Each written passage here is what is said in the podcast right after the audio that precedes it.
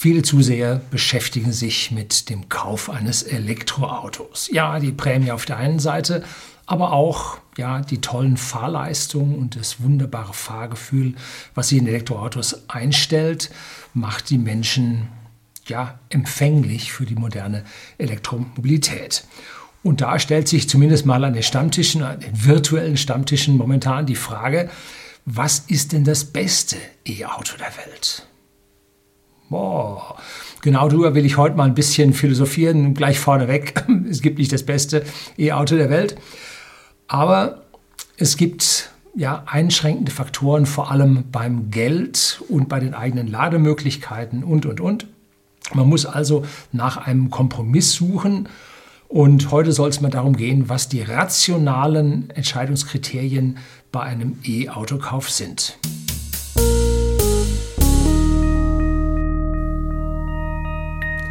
Guten Abend und herzlich willkommen im Unternehmerblog, kurz Unterblog genannt. Begleiten Sie mich auf meinem Lebensweg und lernen Sie die Geheimnisse der Gesellschaft und Wirtschaft kennen, die von Politik und Medien gerne verschwiegen werden. Und heute geht es um das E-Auto und zwar das beste E-Auto der Welt. Nicht um das beste Auto der Welt. Um das beste E-Auto der Welt geht es. Also wer jetzt hier wieder mit seinem Verbrenner Brumm Brumm daherkommt, nein, darum geht es heute nicht. Und schon bei den besten allgemeinen Autos gibt es ja riesige Unterschiede. Bei mir in der Bekanntschaft fährt jemand einen Ford LTD Crown Victoria aus den 80er Jahren. Und ich muss zugeben, ich habe noch nie in einem bequemeren, besser gefederten und gedämpften Fahrzeug gesessen als in diesem Crown Vic. Das hat schon ein besonderes Fahrwerk. Okay, von der Geräuschkulisse, der V8, der da drin bollert, macht die Geräuschkulisse nicht gut. Aber das Fahrgefühl auf unseren mittlerweile doch sehr schlechten Straßen, die man immer früher den Amerikanern vorgeworfen hat, das ist schon eine ganz andere Klasse. Und wer nun bei einem Auto Wert auf die Fugenqualität legt, nun, der wird ein Auto mit guten Fugen bekommen. Im Rucksack dann noch vielleicht ein stinkender Diesel, ein Betrugsdiesel noch dazu. Ähm, weil wer sich auf Fugen konzentriert, konzentriert sich auf Fugen. So, wer sich dann aber auf preiswertere Fahrzeuge um, konzentriert, der wird ein bisschen die Fugen aus den Augen lassen. Ich habe da verwandtschaftliche Beziehungen rein nach Audi und die wollen jetzt auch die äh, zwei Motorhaubenverriegelungen links und rechts durch eine in der Mitte ersetzen. Die zwei links und rechts kann man die Fugen wunderbar einstellen, sind aber teurer. Jetzt versucht man da auch hin auf eine mittlere äh, Verriegelung bei der Mutterklappe zu kommen. Äh, so, also jeder sieht, wo er da die Kompromisse machen muss und wo es ums Geld verdienen und um die Fugenqualität angeht. Ähm, jedes Fahrzeug hat eine Spezialität, die die Konstrukteure und die Betriebswirte miteinander ausmachen und damit im Prinzip eine gewisse Zielgruppe versuchen anzusprechen. Und wir werden also auch bei Elektroautos Kompromisse treffen müssen. Es kann ja nicht jeder ein Elektro-Rolls-Royce fahren. Ne? Wobei, da sagen die Leute, das ist auch nicht das beste Auto. Ja, gut. Was sind nun die wichtigsten Kriterien bei einem Elektroauto? Momentan ist es A, die Reichweite. So, und die äh, definiert sich ganz klar A aus der Akkugröße. Das ist aber nicht die einzige Größe, sondern auch über den Verbrauch. Das heißt, wenn Sie einen kleinen Akku haben und einen hervorragenden Verbrauch, kann die Reichweite durchaus hoch sein. Und wenn Sie einen großen Akku haben und einen hohen Verbrauch haben, kann die Reichweite durchaus klein sein. Also hier geht es da um einen gewissen Kompromiss. Also zuallererst mal Akku möglichst groß und beim Verbrauch möglichst runter. Und nun, wie schafft man das? Durch den Luftwiderstandsbeiwert, der muss möglichst gut sein, und durch die Fahrzeugstirnfläche. Denn aus diesen beiden rechnet sich der Luftwiderstand und der ja, Beschleunigungs- und Bremswiderstand. Der macht beim Elektroauto nicht so viel aus, weil halt dort zu 70, 80 Prozent rekuperiert wird und damit die Masse des Fahrzeugs, das hohe Gewicht wird immer die, immer die Verbrenner hier schreiben unter die Videos drunter, ah, ich will nicht 600 Kilo mit mir rumfahren. Ah, die Differenz liegt höchstens noch bei 200 Kilo heutzutage und die schädliche Masse bei einem Verbrenner ist viel, viel größer, weil sie da so oft auf die Bremse treten müssen. Und selbst wenn sie in, äh, mit der Motorbremse fahren, ist das Reibung im Motor, das geht auch daneben. Ne? Nur wenn sie über einen Motor, den sie als Generator schalten, bremsen, dann geht halt die Energie in den Akku wieder zurück. So, also von so einem 2-Tonnen-Auto ist die schädliche Masse ja vielleicht 700 Kilo. Ne?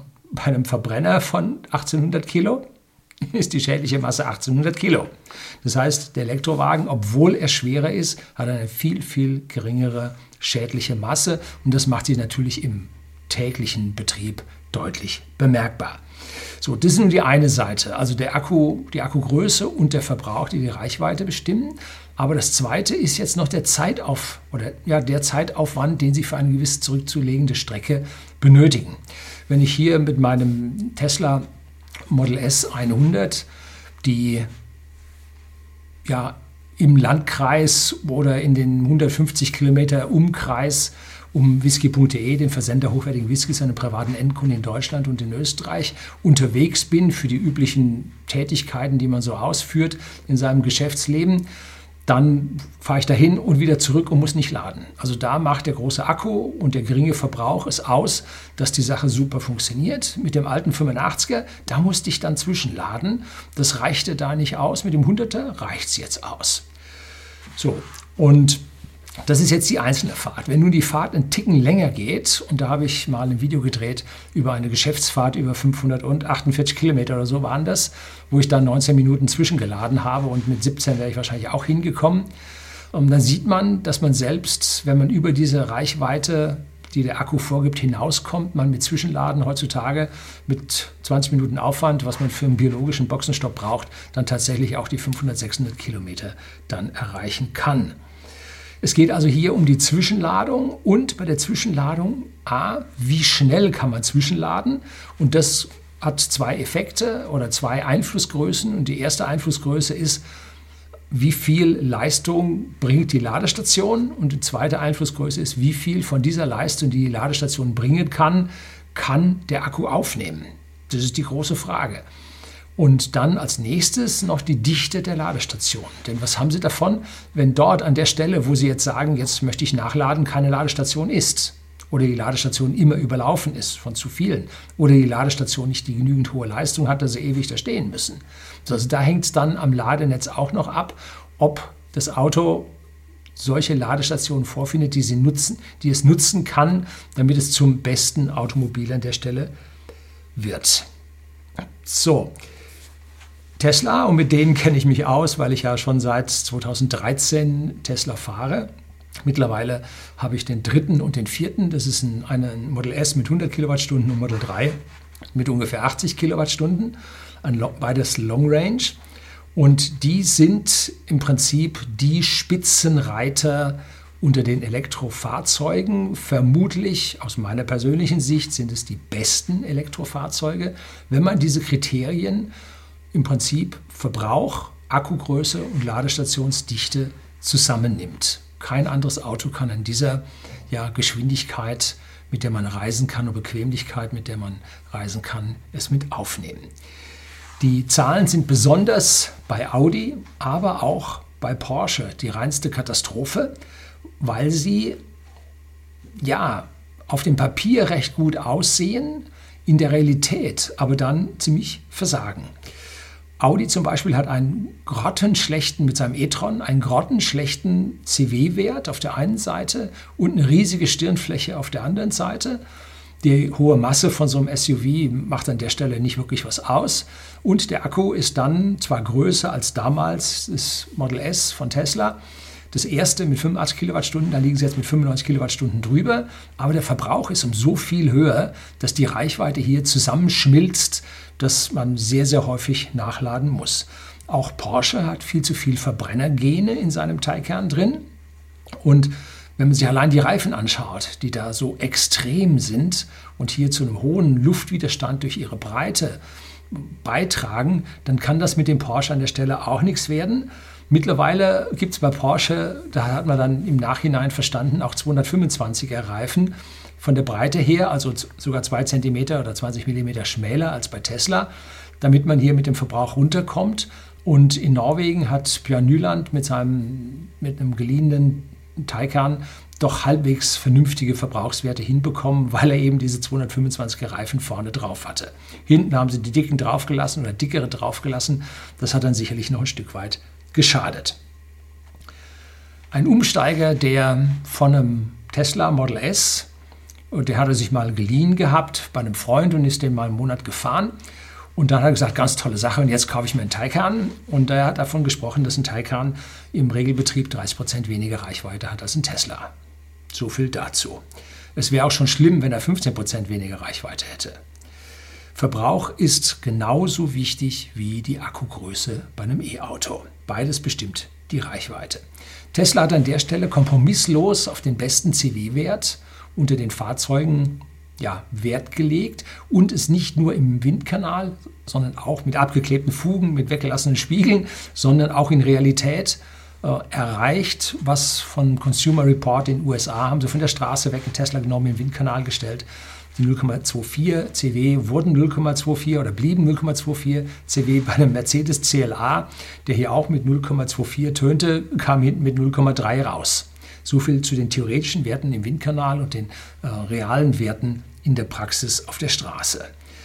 Und wer nun auf extrem sportliches Fahrverhalten in den Kurven und äh, optische Applikationen im Innenraum und ein Zierring hier und ein Schalter da und so Wert legt, der ist beim Porsche genau richtig. Ich habe jetzt dreimal in dem Wagen drin gesessen, sitzt sich toll drin, äh, ein echter Porsche.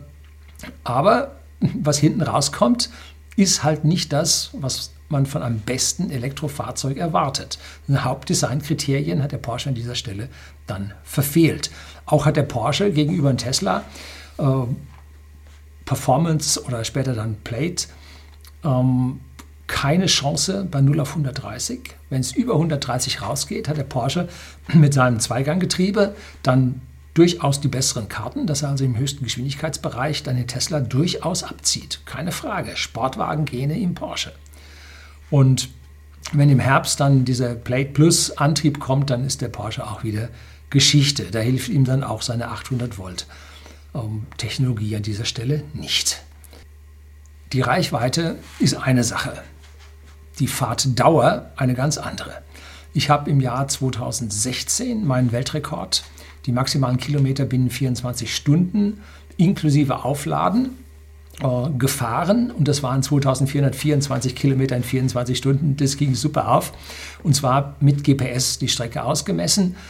Wenn man es äh, nach Kilometerzähler im Tesla machte, waren es 2442 Kilometer. Also der hat da einen Ticken zu viel angezeigt.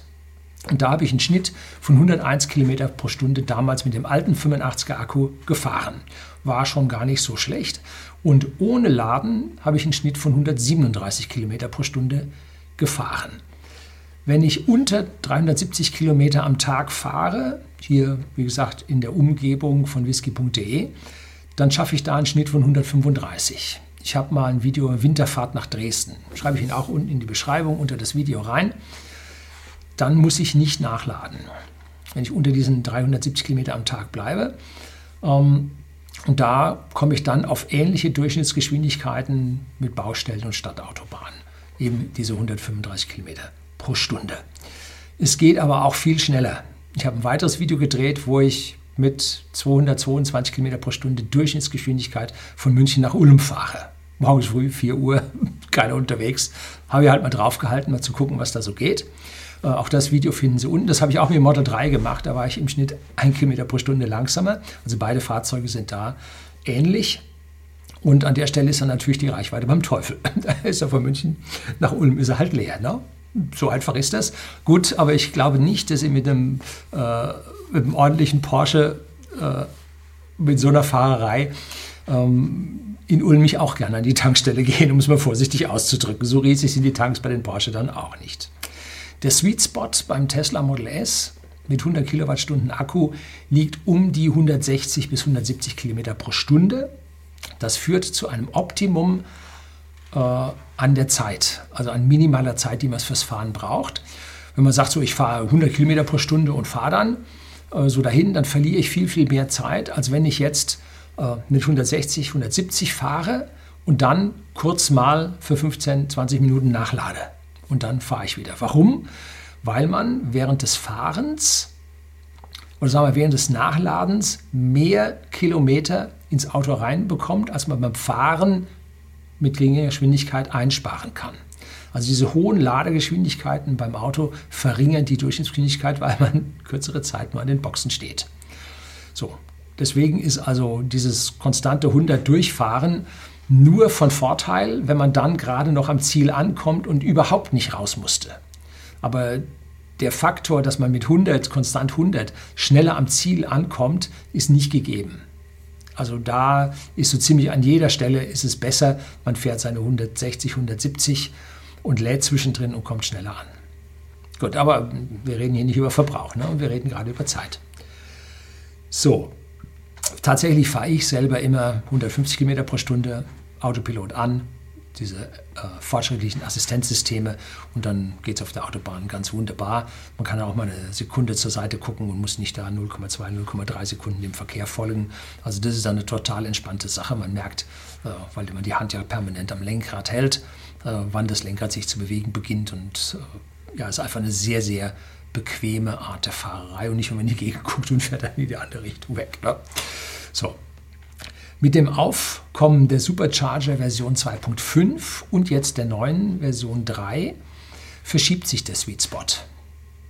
Der, mit diesen Ladern kann man nämlich jetzt nicht mehr mit 112 oder 118 km pro Stunde laden, sondern jetzt liegt man bei 145, 147 km pro Stunde, wo man im besten Bereich des Ladens äh, im Prinzip hochkommt.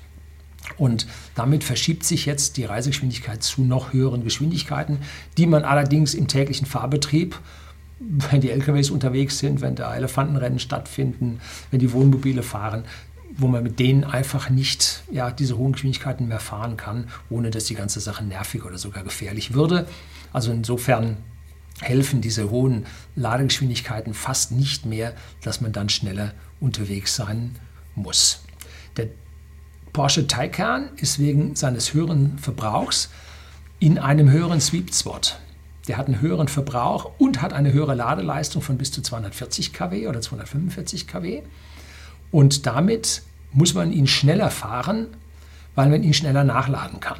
Und der Sweet Spot beim Porsche Taycan dürfte so bei 180 bis 200 Kilometer pro Stunde liegen. Und das konnte man beim äh, E-Cannonball, habe ich hier von dem 2020er E-Cannonball auch ein Video, da bin ich mitgefahren, nicht wertend mitgefahren, sondern beobachtend und filmend mitgefahren äh, und musste mich da ganz schön ranhalten, dass ich da äh, im Prinzip ja bei der Spitzengruppe dann mit dabei sein konnte. Und da waren hm, Porsche Taycan oder zwei waren mit dabei und auch wenn sie sehr, sehr gut gefahren sind und auch die entsprechenden Hypercharger vorgefunden haben, sie haben sich gegen das Tesla Model 3 nicht durchsetzen können, Long Range. Sie haben es nicht geschafft, weil ihr Verbrauch zu hoch war und ihr Akku zu klein war. Also da ist Porsche ein Stück weit vom Optimum des besten Elektroautos an dieser Stelle halt weg. Und die 800 Volt Architektur helfen hier an dieser Stelle dem Porsche dann auch nicht, den Thron gegenüber Model 3 in Sachen Durchschnittsgeschwindigkeit zu erzielen. 800 ne? Volt ist jetzt auch nicht so das Problem. Ähm, die normalen Elektriker dürfen bis zu 1000 Volt arbeiten. Ähm, man hat jetzt Elektrobusse gesehen, die laden mit 600 Volt. Also da kann man sich aussuchen an der Stelle, was man will. Diese 800 Volt jetzt als die große äh, Herausforderung oder den großen, massiven Vorteil zu sehen, sehe ich jetzt nicht. Das Ladeverhalten vom Tesla Model 3 kann da mit äh, dem Taycan durchaus mithalten, weil auch der, das Model 3 fängt mit 245 kW Laden an. Ne? Also da sind die trotz 400 Volt Technik, den 800 Volt, ziemlich dicht dabei. Und ich bin mir ziemlich sicher, weil die neuen Version 3 Supercharger von Tesla äh, bis 980 Volt oder so zertifiziert sind, sieht man auf dem Typschild, ähm, dass die dann auch die Plate Plus Modelle mit den neuen 4680er Zellen mit 800 Volt werden laden können, vielleicht sogar mit 900 Volt, je nachdem, wie sie das ausgelegt haben. Also wie gesagt, diese 800 Volt ist jetzt einfach eine Zahl. Ne? sagt an der Stelle nicht wirklich was aus. Gibt es ein Video, ein älteres von mir, da habe ich mal gegenübergestellt, kann man eine Akku eines Elektroautos teilen und dann mit zwei Chargern schneller aufladen, als man einen mit einem aufladen kann? Und die Antwort lautete nein, geht nicht. Es liegt nämlich an der Größe der Akku, des Akkus, um, wie man da im Prinzip laden kann. Um, ja, da können Sie mal dann die Details, wie man seriell parallel schaltet und so weiter in diesem Video dann mal nachsehen, nachlesen, ja, sehen. Um, der Porsche schafft aber dann seine hohen Geschwindigkeiten nur, wenn er nun im entsprechenden Abstand seine, seine Hypercharger auch findet. Wenn er da nur seine 150 kW Lader findet, dann schauen die ein, ganz bedröppelt in, bedröppelt in die Gegend, wenn sie nämlich die Zusatzausrüstung für 150 kW Laden nicht dazu bestellt haben. Muss man extra bestellen, sonst kann er nur 800 Volt äh, mit 240 kW oder dann nur die 50 kW mit den Einfachladern. Ne? Die 150er zwischendrin müssen sie extra einen Gleichspannungswandler mit dazu bestellen. So habe ich das zumindest aus der Preisliste rausgelesen. Und am Anfang hat man gesagt, ja, das sind 350 kW, dann irgendwann, na, das sind nur 320 kW und mittlerweile sind sie bei 245 bzw. 240 kW angekommen. Da sieht man, wie ja, das Stammtischgerede diesen Porsche von Anfang an so hoch gehypt hat, was er nicht halten konnte. Ne? Audi an der Stelle hat die 150 kW Ladeleistung tatsächlich bis zu 80 Prozent rauf. Können die das durchhalten? Und wie machen sie das? Nun, sie packen in ihre Zellen einfach viel mehr Kobalt und viel mehr Nickel rein. Wenn man also in diesen Zellen sehr viel äh, ja, Ressourcen reinsteckt, dann kann man diese Zellen auch härter belasten. Aber wie die Langzeithaltbarkeit nur von diesen Zellen bei Audi ist, das wissen wir noch nicht. Weil der C-Wert, den sie da reindrücken, das ist schon, das ist eine Nummer. Ne? Also das sollte man sich sehr genau überlegen, ob man so hart Akkus laden möchte. Bei Tesla gibt es, wie gesagt, jetzt die Supercharger Version 3 und da steht hinten 545 kW drauf. Boah, das ist jetzt nicht ein 350 kW Lader oder 320 kW, ein 545 kW Lader. Ah, Vorsicht, die 545 kW gibt es nicht an einem Kabel, sondern bislang waren ja in den Supercharger Version 1, 2, 2,5 da waren immer zwei Lader, zwei Stalls an einem Lader dran. Und dieser eine Lader hat sich dann aufgeteilt auf die beiden Stalls, damit beide was bekamen und haben das in einem gewissen Verhältnis, nämlich äh, jeweils 25% Teilungen auf diese Fahrzeuge aufteilen können. Wenn nämlich einer fast voll ist, dann nur noch wenig lädt, dann macht es keinen Sinn, die ganze Säule zu blockieren, wie das heutzutage bei unseren anderen deutschen Säulen von den üblichen Anbietern ist, sondern man könnte einen Teil dieses Ladegeräts jetzt ja fürs nächste Fahrzeug schon verwenden. Und genau das hat man beim Version 3 Supercharger gemacht. Da hat man nämlich jetzt sechs Stalls an diesen einen Lader dran. Wenn nun alle sechs gleichzeitig im hohen Bereich laden, dann kriegt man halt gerade mal knapp 100 kW für jedes Fahrzeug daraus. Da aber meistens die Charger relativ wenig benutzt sind, kann man hier schon, wenn nur halb belegt ist, jetzt schon sauber mit 200 kW dann durchladen. Das ist also eine tolle Geschichte, wie man sich jetzt diese Leistung, die die Charger haben, auf mehrere Stalls aufteilt, um diese Lader optimal auszunutzen. So, fassen wir also zusammen. Den größten hat der Tesla, Entschuldigung, den größten Akku hat der Tesla, den geringsten CW-Wert hat der Tesla, äh, den Praxis-CW-Wert hat der Tesla, das dichteste Supercharger-Netzwerk mit den 150 kW-Ladern hat der Tesla und damit ist Tesla unangefochten der Platzhirsch unter den Elektroautos. Aber die anderen holen auf. Und damit kommt Tesla jetzt wieder in Zugzwang. Auf der einen Seite bei der Ladegeschwindigkeit, da hat Audi massiv aufgeholt, Porsche ganz oben mit dabei. Und da hat man jetzt mit den Supercharger Version 3 nachgelegt, um hier Paroli bieten zu können, um den ja, Vorteil für die eigenen Autos zu halten. Und sie müssen aber auch was an den Akkus tun, weil wenn man sieht, wie äh, die Audi bis 80 Prozent mit 150 kW laden, dann sind da die Tesla nicht mehr auf Höhe der Zeit. Sie können zwar im unteren Bereich auf die 240, 50 kW kommen, aber im oberen Bereich fehlt es noch. Und deswegen gibt es jetzt ja die neue Entwicklung der 4680er Batterien, wobei die, der Formfaktor ist nicht das Wichtige, sondern dieses Tabless Design, äh, wie die äh, Ionen in diesen Akkuzellen bewegt werden. Darauf kommt es an. Und die können jetzt, man redet davon, sechsfache Leistung vertragen. Und wenn man sich überlegt, bei 80 Prozent liegt momentan das Tesla Model S bei 40 kW oder so und das Model 3 ist da auch nicht viel höher. Und wenn jetzt die sechsfache Leistung dazu käme gegenüber den alten 18650er Zellen, dann könnte man dort mit 240 kW bei 80 Prozent laden. Nun, ganz so viel wird es nicht werden. Ähm, aber die Supercharger Version 3 können an dieser Stelle dann ganz, ganz massiv aufholen. Und wie nun genau das Balancing zwischen den einzelnen Stalls an diesen Supercharger Version 3 dann erfolgt, das müssen wir demnächst mal austesten. Das muss man ein paar ähm, Model 3-Fahrern zusammentun und mal dann mit leerem Akkustand so einen Supercharger Version 3 überfallen. Das wird eine interessante Geschichte. So, B, wie holt Tesla weiterhin auf? Und zwar das Supercharger-Netz wird immer weiter ausgebaut, permanent, dass man sich jetzt genau den Supercharger aussuchen kann an der Stelle, wo man nachladen möchte und nicht dort, wo man laden muss, weil jetzt gerade da ein Lader da ist.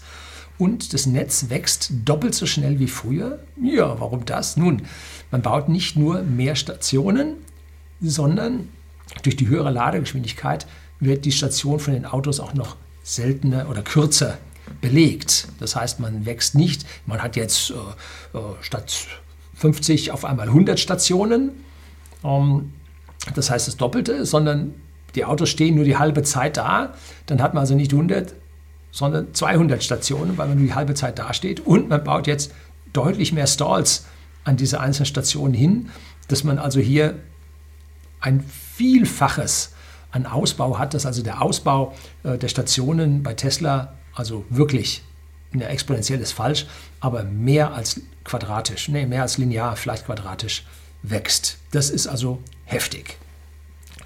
Große Akkus haben immer noch ihren Preis und dafür hat Tesla das Model 3 mit einem kleineren Akku mit 57 Kilowattstunden brutto auch noch auf den Markt gebracht, die sogenannte Standard Range.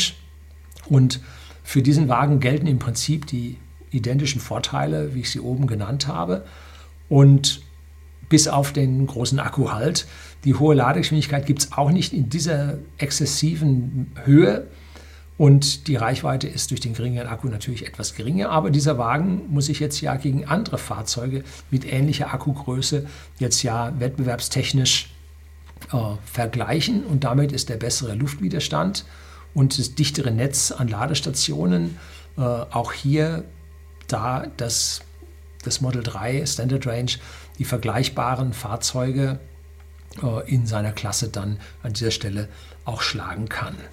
Aber an dieser Stelle wird es jetzt nicht mehr so ganz eindeutig für Tesla, denn andere Mütter haben auch schöne Töchter, bieten andere Vorteile. Ähm, und da muss nun jeder seine Vor- und Nachteile abwägen, was er nun wichtig findet, wenn man nun einen Zweitwagen hat, mit dem man nur im Landkreis fährt. Was will man da mit dem großen Akku? Was will man da mit dem Ladenetzwerk? Man lädt das Stück zu Hause. Fertig. Es sei denn, man hat zu Hause keine Lademöglichkeit und sagt, ja, nicht ganz weit weg ist so ein Supercharger. Und ohne großen Umweg kann ich jetzt mein Fahrzeug an diesen Supercharger immer aufladen. Und mit den neuen Akkus ist auch diese Alterung und die Begrenzung der Ladegeschwindigkeit noch nicht gesehen worden.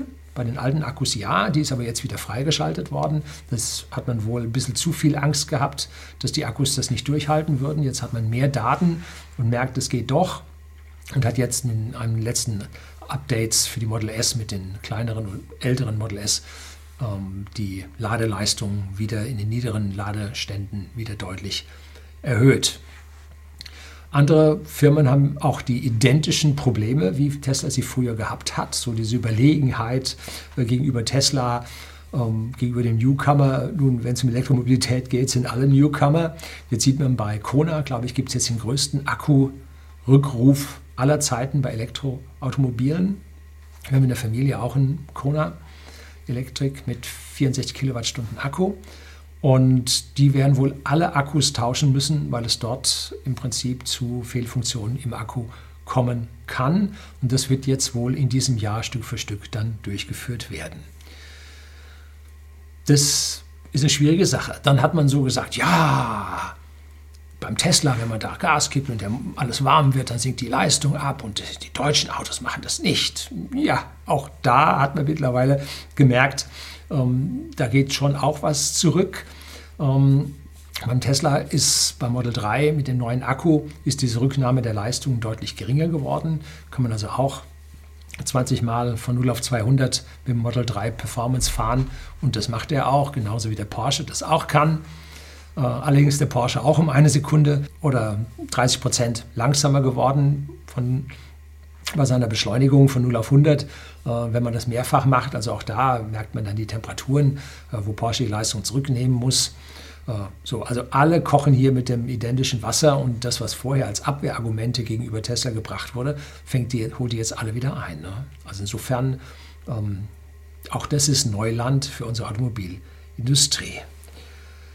Tja, das Wichtigste, was bei Tesla als nächstes kommt, was den Vorsprung vor den Wettbewerbern, denn jetzt kommt auch der Lucid, der wird so 112 Kilowattstunden haben, demgegenüber wird der Plate Plus stehen und später dann wahrscheinlich auch der Plate, wenn mal genügend 4680er Zellen da sind, ähm, ist die eine Kapazität von 125 Kilowattstunden ungefähr wird der Plate Plus haben.